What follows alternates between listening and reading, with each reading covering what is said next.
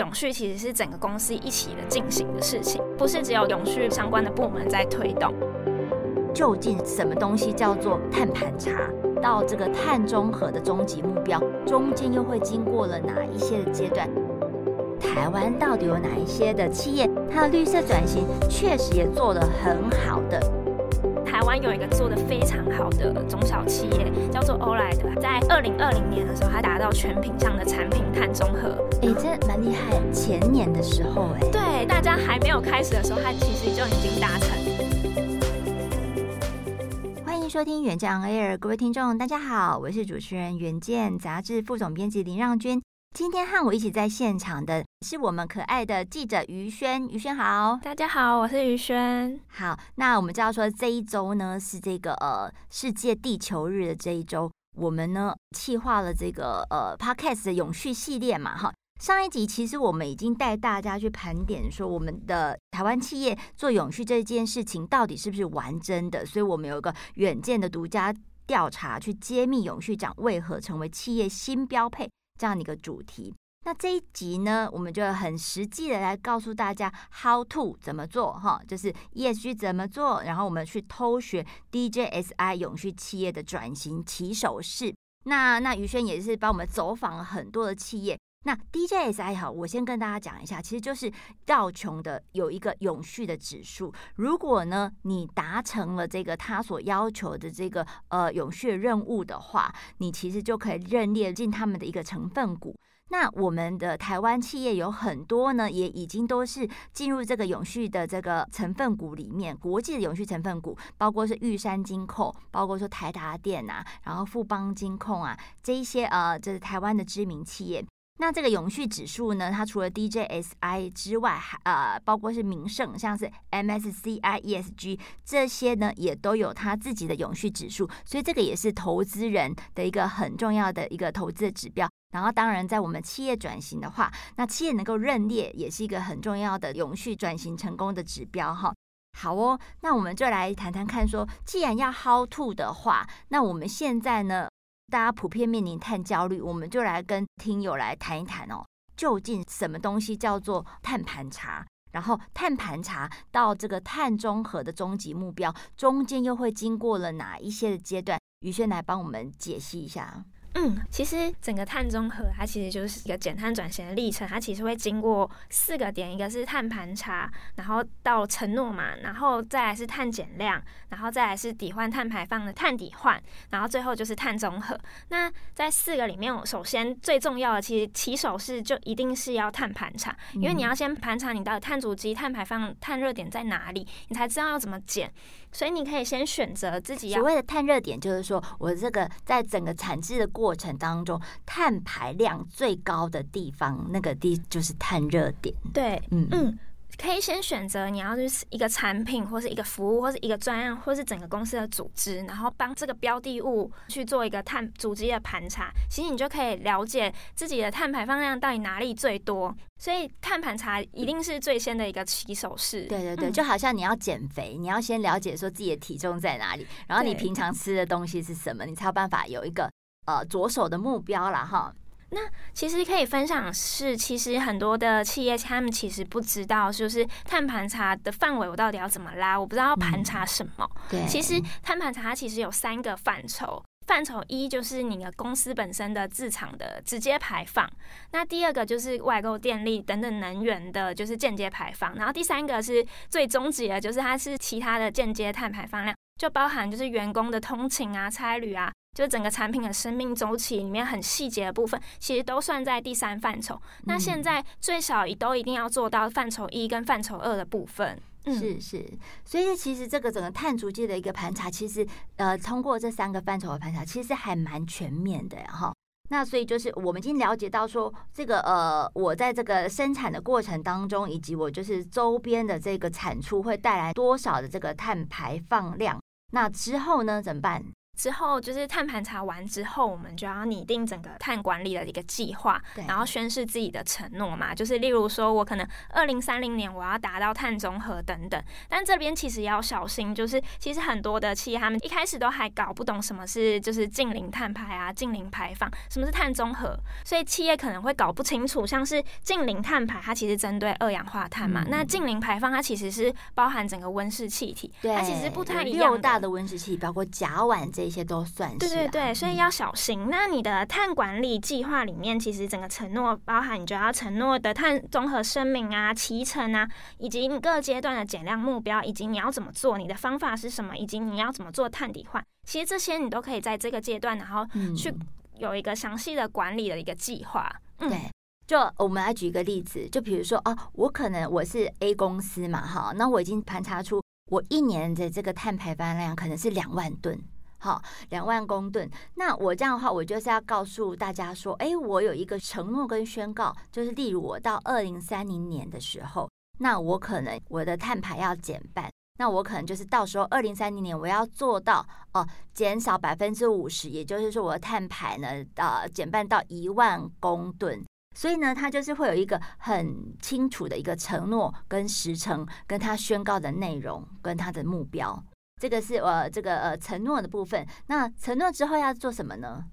嗯，承诺了之后，我们就要开始依照自己拟定的那些计划，然后开始执行嘛。嗯，执行你的碳减量，可以包含的就是可能是制厂或是供应链的减碳的计划，然后也有可能就是可能是使用再生能源啊，或是废弃物减量啊，或是相关的曾经拟定的一些计划。那在这个部分里面，其实很多的企业需要整个原料或是制成的升级。就是或者是替换呢？对对对，其实很多企业它其实不知道怎么做。那其实很多的专家他其实就有建议，其实携手供应链，其实大家一起做，其实是团结力量，那是一定是最好的。因为其实自己有这个压力，供应链未来也会有这个压力。其实大家一起携手做，其实对于整个产业共好，其实是非常好的。对，而且同一个供应链，例如你都是苹果供应链，你的这个政策其实是很清楚的，标准也一致啊，哈、嗯，比较事事半功倍。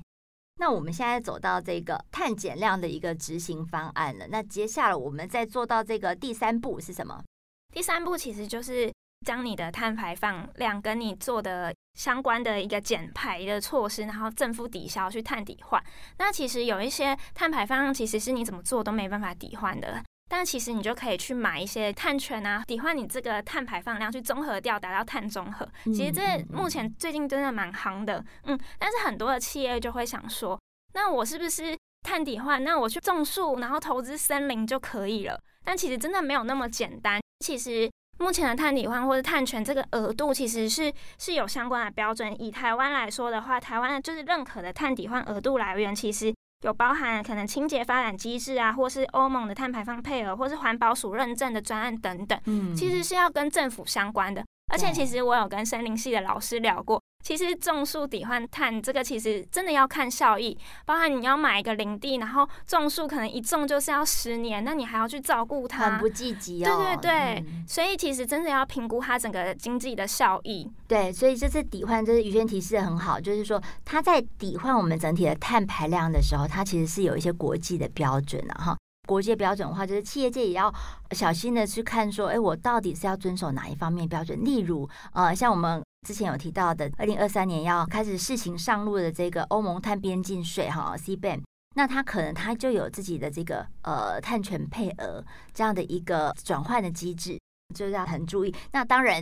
呃，我们企业界不可能什么都懂。所以其实有时候要援引一些外部的顾问，导入这些外部的资源，然后跟供应链一起减哈。这个于轩刚才有帮我们提示到，那再的话我们就会达标了，对不对？就是说我们已经知道说我们有第一阶段碳盘查，然后呃知道有多少排放量，然后我们去宣告说我要承诺多少的这个减碳目标，然后呢第二阶段我们正式去做到这个碳减量这些工作。然后第三阶段，我们去做这个整体的碳排量的抵换跟中和。那第四阶段就达到碳中和啦。但是呢，宇轩可以帮我们谈一下碳中和这样的概念是什么啊？嗯，碳中和其实就是最简单的概念。其实我们就可以想，就是一家公司或是一家企业，你的碳排放量要跟你的就是碳抵消量相互的综合，正负抵消。其实它就叫碳综合。那碳综合不是我随便宣誓就可以，我达到碳综合了，不是，它其实需要经过验证的。其实包含刚刚的碳盘查、宣誓啊，或者执行等等。它其实都需要有专业的验证机构的单位去帮你，就是验证。而且它其实像是碳盘查，还有很多不同的标准，像是 ISO 一四零六四之一等等，它其实有很多不一样的标准，其实是可以大家可以参考。是，所以它就是有国际级的这个第三方公证单位去做相关的验证，才能够去认证说你在这个碳排的一正一负之间，你这是不是互相抵消，能否达到最终解碳中和？哈。好，这个呃，从碳排查他们碳中和，大家可以参考《原件》杂志有个这个精美的图表帮你解析，然后我们按表操课，可以呃一个步骤一个步骤动起来。那今天这个请到于轩呢，还有一个很重要目的是，我们要来解析一下。就台湾到底有哪一些的这个企业，它的绿色转型确实也做得很好的。来，我觉得我这一次可以举三个例子，一个是台达电，一个是玉山金控，嗯、一个是欧莱的。从这三个例子，我们可以看到他们自己的一个小秘诀，可以给大家参考。好，那我们先来看台达电哈，因为其实台达电它在做整体的这个绿色转型，它其实也是国内的一把手了哈。它它也是这近三年就正式的有这个永续长。这样的一个职称，可是呢，他们的永续长周志宏其实已经在台达电内部革命十八年哈，从一个人到八万人同行，哎，我们这标题很威耶，这背后故事是怎么样？嗯，其实。台达电其实真的非常厉害，它已经连续十一年入选道琼永续世界指数，就是刚刚提到 DJSI，我觉得真的非常的厉害。然后它也是台湾的科技业第一个承诺要达到二零三零年全面使用再生能源跟碳中和的公司。然后周志宏永续长他其实就有分享，就是除了成立永续长这个职务来统筹永续相关事务以外，他觉得还有三个成功的因子，我觉得是可以大家参考的。第一个就是他觉得永续的主管，他其实需要经营阶层的高度的授权，以及要有专款去预算去执行。因为如果就是上面没有同意的话，其实下面再怎么推，只要上面一反对，其实整个案子就没有办法进行。所以上面的共识其实是非常的重要的。那第二个其实是跨部门达成共识，以及有这个文化，永续其实是整个公司一起的进行的事情，不是只有永续相关的部门在推动。那它其实涉及了整个产品的生命周期，所以大家有这个公司一起推，其实才是最好的方法。那第三个，大家达成共识之后，就要有一个强大的执行团队嘛。那塔达店他们其实有一个专门的 ES 委员会，平常就是专责去研究规划永续相关的议题。那他们里面就有综合财务啊、法律啊、采购相关的职能去推动，不管是执行内部的。相关的业务以外，他们也可以就是对外外接不同的企业啊，或是部门。我觉得很特别的就是台达电他们成立了就是 ESG 团队的一个智库的角色。那这个智库它其实会去专门研究可能永续或是减碳相关议题比较艰难的法规或是比较艰难的标准，因为其实有很多像是气候相关财务揭露。这个标准，它其实 TCFD 这样的一个揭露，嗯，嗯对他们其实里面有很比较难的一个名词啊，其实大家不是那么容易理解，所以他们就是对内向就是大家就是以比较白话文的方式向大家解释，然后对外他们也可以就是接洽政府啊或者其他企业。那有了这个智库，他们去研究这个趋势，它其实也有利于就是整个团队去拟定就是中长程的。就是永续的目标，对，而且我觉得他们很有趣的是，台达店这几年一直在推这个内部的碳定价哈，因为他想说，哎，反正我出去我就是要被人家瞌睡嘛哈，那我就不如我就自己先换算，我就是在各个营运的部门之间，我们就建立这样的一个内部探定价的一个文化，我们就先 rehearsal 一番，对，听说一顿要三百美元呢。这其实 内部算蛮贵的，对。所以呃，像这个呃周志宏永续长哈，我们也很想邀请他来，你知道，但是但是他真的超级忙。他说他最近其实这几年哦，就不断邀请到这个产官学呃各个环节都邀请他去演讲，看看说是他是怎么做的。好，那包括说这样像 CBAM 这个欧盟碳边境调整税的这个机制，可能政府也就是请他当这个企业代表，可以去看看说。究竟这个 CBAM 到底是要怎么样课关税？哈，所以这个其实企业界其实很多的这个业界都是走在前面了啦。所以这也是我们在这一次的专题当中可可以观察出来的，在台湾的这个业界里面，其实有人已经跑到很前面了，比如就是已经看不到车尾灯了。可是有些人还没站上起跑线，所以这个落差是非常大的。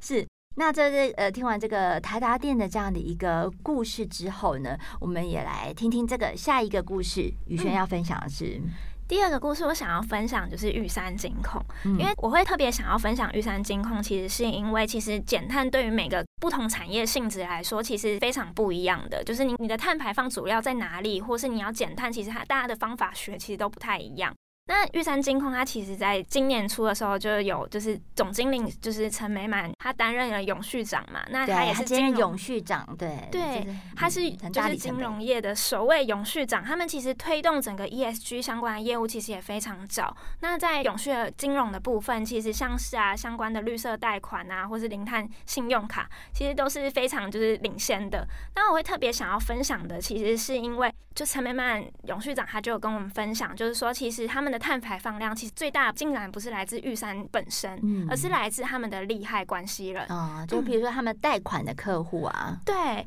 所以他们的减碳任务其实是帮助这些利害关系人去做这件事情。嗯，那相对于就是其他银行可能是介绍相关的专案融资啊，或是贷款，那他们其实就是手把手教企业该怎么做。了解了解。他们成立了一个顾问的咨询的团队，然后去针对可能企业有什么问题，像是我缺乏人手啊，我没有资源啊，那我不知道该怎么着手。那他们就很系统性的去整理整个方法，然后盘点法规等等，去教哦，他是一站式的顾问教学就对，对对对，我觉得很厉害，哦，而且他们也就是会建议顾客先就是拟定整个路径图等等，嗯，然后他们就统计去年，然后他们已经有四十六个客户。去接受这样子的一个咨询的服务，我觉得。但我觉得真的他们可以发展一个永续管顾公司，哎，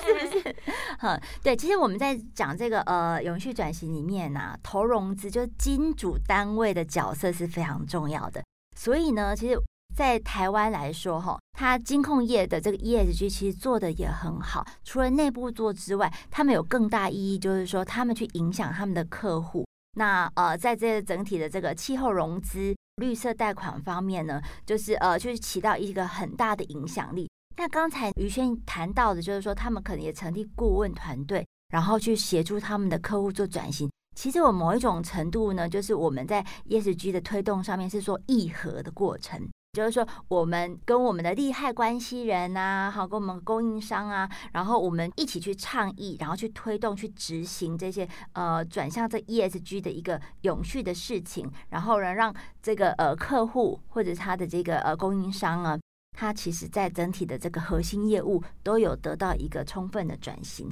那如果说现在很多的这个银行哦，在台湾有好多家都已经加入这个四道原则了。那其实呢，这四大原则就是说，它在整体的这个呃贷款啊，或者是授信的部分，它就是会专门去挑选客户的资格。如果说这个客户他是属于这种碳排大户的，他可能就是选择不贷款给他，不跟他有这个金融往来。所以呢，意思就是说，如果你企业界你自己还是那种高碳排大户，你是海啸第一排的话，你以后可能也是会借不到钱，无法投融资。所以这个是很重要的一个呃金控的角色了哈。好，那呃再来的话，这个中小企业有没有中小企业代表？因为其实在做永续转型部分，中小企业的难处是更大的。对，我觉得中小企业他们最大的难处，其实真的就是因为就是公司的整体的规模比较小，然后他们又缺乏人才、缺乏资金相关的资金，然后缺乏整个经验。他们其实都处于观望的角色。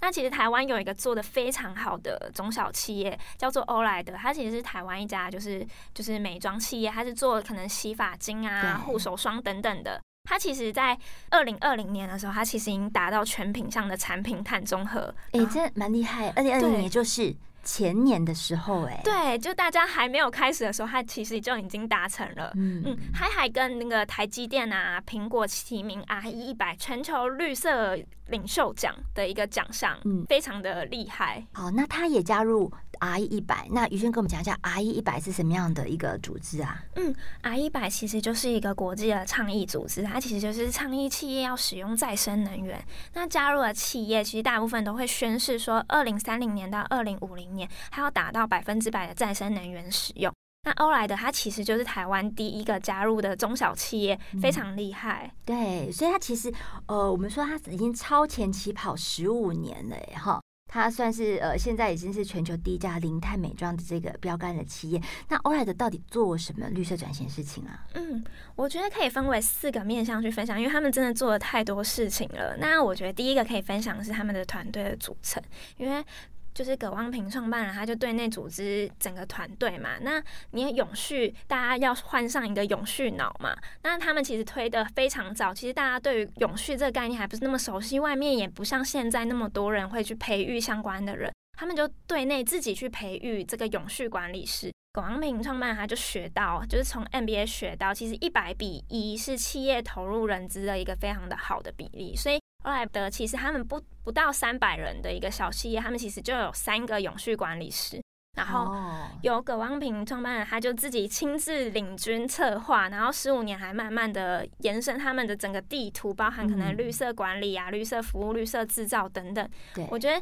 他对于团队整个组织的，就是规划，其实是大家可以参考的。那第二个，我觉得是他们的减碳，就是因为我们刚刚有提到减碳是有三个范畴嘛。那葛王平创办他就跟我们分享，他觉得其实达到范畴三，就是整个其他算入整个其他的间接碳排放量，才算是整个真正的碳中和。意思就是说，你要这个搭飞机去欧美。好，然后去推销你的产品的时候，搭飞机的碳排量也要算进去啊。对，这是范畴三。对，这么严格。他就有跟我分享说，就是因为我们一般人在想象，让君姐可以猜猜看，就一个洗发精，您认为就是它最多的碳排放量是在哪里？嗯，是把它清洗的时候的那个水。水的使用量吗？对，一个洗发精，它其实最大的碳排放来源，它其实不是生产制造，而是其实是消费者使用的，去冲热水啊，或者吹风机，嗯嗯嗯，因为这会耗费大量的碳排。那其实是因为它其实使用是来自消费者，其实企业本身就是没办法去避免这个碳排放量。那葛王平他们就分享，他就是考量到这个点，他在整个生产制造的过程中，他就使用比较容易清洗、容易干的一个洗发精材料。让消费者在洗的时候，它可以比较容易冲洗，不会洗很久，它还滑滑的，去减少就是整个热水或是吹风机的使用。第三个，我觉得可以分享的就是供应链共好这件事情，因为中小企业其实真的很容易遇到，就是因为他们企业规模太小，有时候甚至比供应商的企业规模还小，所以你要要求供应商去。就是还没有做的供应商去提出可能碳盘查啊或者碳报告，其实很多的供应商其实不理你的，所以其实就是一开始葛王平创办人他在做的时候，他就直接跟供应商说，其实我真的不是为了我自己，其实是为了我们大家一起共好，因为他那时候就很想要做一个关于就是绿色包装可以分解的包装，就是它的包装其实里面镶嵌了一个相思豆的种子，你你把它使用完，然后种在你的盆栽里面。它的瓶子就会慢慢分解，然后长出一棵树。当初他在要，要做这个的时候，其实那时候其实根本就没有供应商要跟他一起做，他觉得真的太难了。那对，而且也做不出来吧？哈，就是那个时候技术。然后那时候他受到最大的质疑，就是说你们公司那么小，怎么可能有能力做？那他就其实就找到了，就是跟他们一样一起，就是积极寻求转型的一个中小企业。嗯然后去研发材质，然后要镶嵌什么树种啊，然后大家一起做，哦、它容器就变可分解的。对对对。哦、然后那个供应商跟欧莱德携手的供应商，他最后研发出这个技术，然后还打入了星巴克供应链，然后也得到国际厂商的那个入股。其实整体来说，其实不只是欧莱德好，连供应商也一起好。对，就真的是从里面找到新商机，而且把 ESG 变成它的核心业务了。对。对，那第四个我觉得是一个教育，还蛮有趣的一个教育的议题，就是因为欧莱的产品就是永续可分解，那大家提到永续或者绿色产品，第一个印象一定就是很贵。哦，对啊，像是欧莱的一瓶洗发精也要将近快两千块。其实虽然对于就是国际的可能名牌的洗发精来说，它其实差不多价格，其实对一般人来说，就是大众来说，其实它就是贵好几倍，因为就是一般我们可能这几百块就买得到了嘛。对对对，那其实欧莱它主要的客户就是沙龙的业者嘛，oh. 对，然后他就就是葛王平通办，他就很有趣，他其实跟我们分享，他拿着一纸皮箱，然后到台湾全台各处去分享他的那整个理念，然后为什么我们要使用永续的材料？其实他就对着就是沙龙业者去讲，就是整个碳中和或是整个永续概念的重要性。那其实我们知道说，这个呃，整体的永续转型是不是就好像我们各行各业在做生意，它的每角都是不一样的，因为它对应的核心业务都是不同的。所以呢，我们来呃帮大家收敛一下，就是说永续长他到底要做哪些事情，然后呢，永续转型的起手是第一步到底要怎么做？那我们这一次呢，也在封面故事里面呢，也帮大家准备一个篇章哈，就是你企业如果要做永续转型的话，你该怎么样去做第一步呢？好哦，那让于轩帮我们盘点一下。如果说我们的这个企业要做转型，那第一个事情就是要准备永续蓝图的话，这永续蓝图要怎么画？怎么从零到一呀？其实很多企业都会认为自己好像都还没有开始，就是一片空白开始。其实不是这么一回事的。其实你可以先盘点自己公司已经在做的 ESG 项目，或是你已经在做的一些事情，其实就会发现，其实自己不是一个从零开始，像是你。对于员工的教育训练啊，或是整个职涯规划的发展，其实都已经算是 ESG 的部分。那你已经盘点自己已经在做的事情之后，你就可以辨识并盘点 ESG 未来可能公司会遭遇的风险。那有了这个盘点风险之后的话，你就可以有具体的一个行动的方针去规划未来可以怎么行动。嗯嗯，对。那我觉得其实呃，这个宇轩帮我们提示的就是这三大盘点了哈。那已经在做的一些 ESG 的事项，其实我可以举个例子，比如说呢，有一些呃服务业。好，他们可能是卖手摇饮的啊，那但是他们有可能就是说，每一年他其实都会去做一些相关的调查，比如说调查这个消费者他是不是习惯使用这个旧口杯。所以我们所谓的旧口杯，就是说，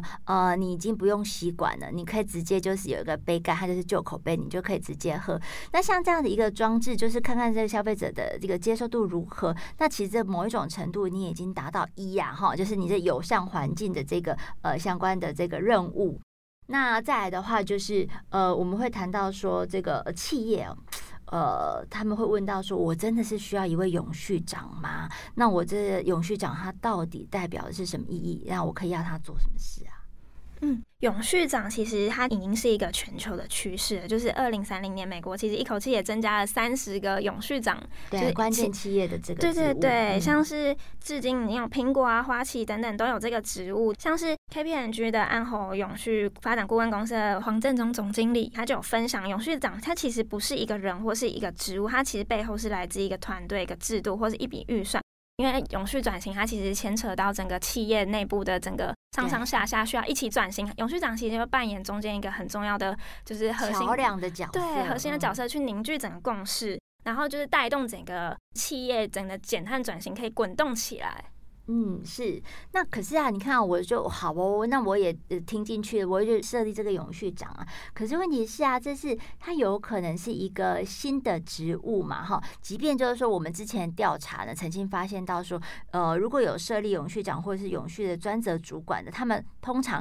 超过百分之九十六都是属于内部调派的。所以你就会知道说，永续长这个职位有多需要沟通协调跟调和顶难，可能很多都是从这个熟悉企业文化的自己人开始做起的。好，那我有永续长这个职位之后，那万一呢？这些这个其他的这个事业部门主管觉得说，你永续长是来找麻烦的。诶，我以前呢、在做这个，比如说我在做工厂做制程的时候，我都不需要去做碳盘查。为什么你永续长来的时候就需要碳盘查？那怎么办呢？嗯，其实真的会遇到，就是可能就是其他部门可能不是那么了解，然后就会觉得，为什么我们部门也要推？为什么我们部门有关就是有关碳盘放量也跟我们部门有关？其实。永续长很重要的一个功能，它其实是要向每个部门、每个人解释减碳转型到底是什么，什么是碳中和，什么是碳竞价，什么是就是碳盘查，然后让每个部门了解自己在整个就是策略蓝图中，他们可能有的位置，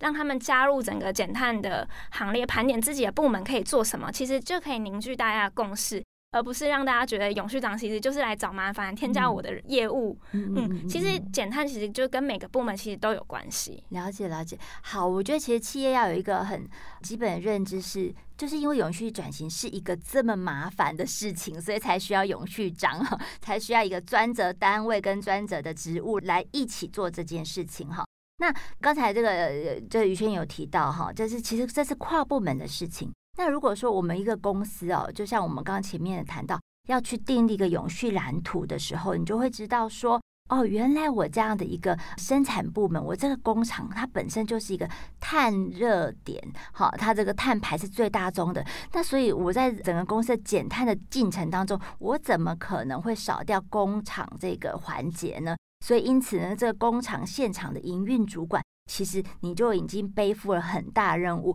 所以呢，你在这个呃整体的这个永续蓝图当中，你发现到自己的一个角色跟自己的重要性之后，整体的这个永续转型就有可能会比较顺畅一点，因为就是好像一个拼图一样，你你如果说呃生产部门这一块跟财务部门这一块没有拼上的话，它整体也是不会完整了哈。好哦，那今天呢就非常的感谢于轩。那但是我们最后其实也是要提醒说，企业哦听到了这么多的这个呃所谓永续转型的这些任务，会觉得很紧张，对不对？那于轩有没有什么样的方法可以告诉我们说，呃，要懂得寻求外面的资源，对不对？那可以怎么样寻求外面资源呢？嗯，其实大家减碳转型真的不用那么紧张，因为其实外部现在已经有很多的帮手可以帮大家进行，像是有一些就是可能产机会啊、绿机会，或是成大的有一个永续发展中心，或是像是 KPMG 等等的顾问公司，他们其实都会有就是帮助企业可能辅导企业要怎么转型。那企业可能会很好奇，就说那我的内部的人才要怎么换上就是减碳脑，就是永续脑？然后，其实有非常多，现在有非常多的外面的民间组织啊或是政府，它其实有开班授课、培训相关的，像是台湾有那个台湾永续能源基金会，他们就会培育整个企业永续管理师，他就会用课程带领大家认识什么是企业永续啊，什么是永续金融、循环经济或是供应链管理等等的国际趋势，然后培育这个企业永续管理师。那就是有一个讲师曾经跟我分享，现在这个班级啊，真的非常的热门。像是今年报名，可能有些班级要明年才可以上课，嗯、然后来上课的甚至连就是总经理、董事长都有。所以大家一起换这个永续脑，其实外部其实也有非常多的课程可以让大家去参与。嗯，对，所以大家其实不用太害怕。其实你看《远见》杂志，《远见》的数位平台也有很多，比如说呃企业转型的一个实际的案例，然后大家可以去参考。今天非常谢谢于轩。谢谢大家。那我就提醒大家说，其实，在 ESG 时代哈，现在企业手上已经拿的是一个全新的考卷哈。那你如果说用旧思维去答题，你可能就会被淘汰，而且这是立即的一个生存的压力。所以我们现在说永续转型，它已经不是弯道超车，它是换道超车。你是整个赛道都换一个一条新的哈。那减碳脑、永续脑非常的重要。因此呢，我们也希望说，就是这样的一个专题呢，可以让大家呢有更多的这个呃永续方面的思考。那也请大家每周锁定远见 On Air，帮我们刷五星评价，让更多人知道我们在这里陪你轻松聊财经产业国际大小事。下次见，拜拜。